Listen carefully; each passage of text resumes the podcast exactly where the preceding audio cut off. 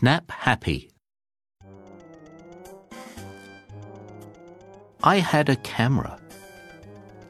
I wanted to take photos of Anna on her wedding day. Mr. Flash had a camera. He wanted to take photos of Anna on her wedding day too. I took a photo of Anna and my dad. So did Mr. Flash. Anna said, I am so happy. Dad said, I am happy too. Mr. Flash didn't say anything. He didn't look happy. I took a photo of Anna and Mike. So did Mr. Flash. Mike said, I am so happy. I said, I am happy too. Mr. Flash didn't say anything.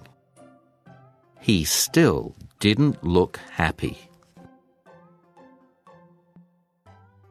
Mr. Flash put his photos in a book. When we looked at the photos, I was in the way in all of them. Anna said, I am so sad. Mr. Flash said, I am so mad.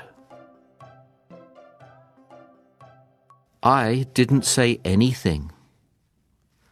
I put my photos in a book. Anna and I looked at the photos. Anna said, I love your photos. They make me so happy.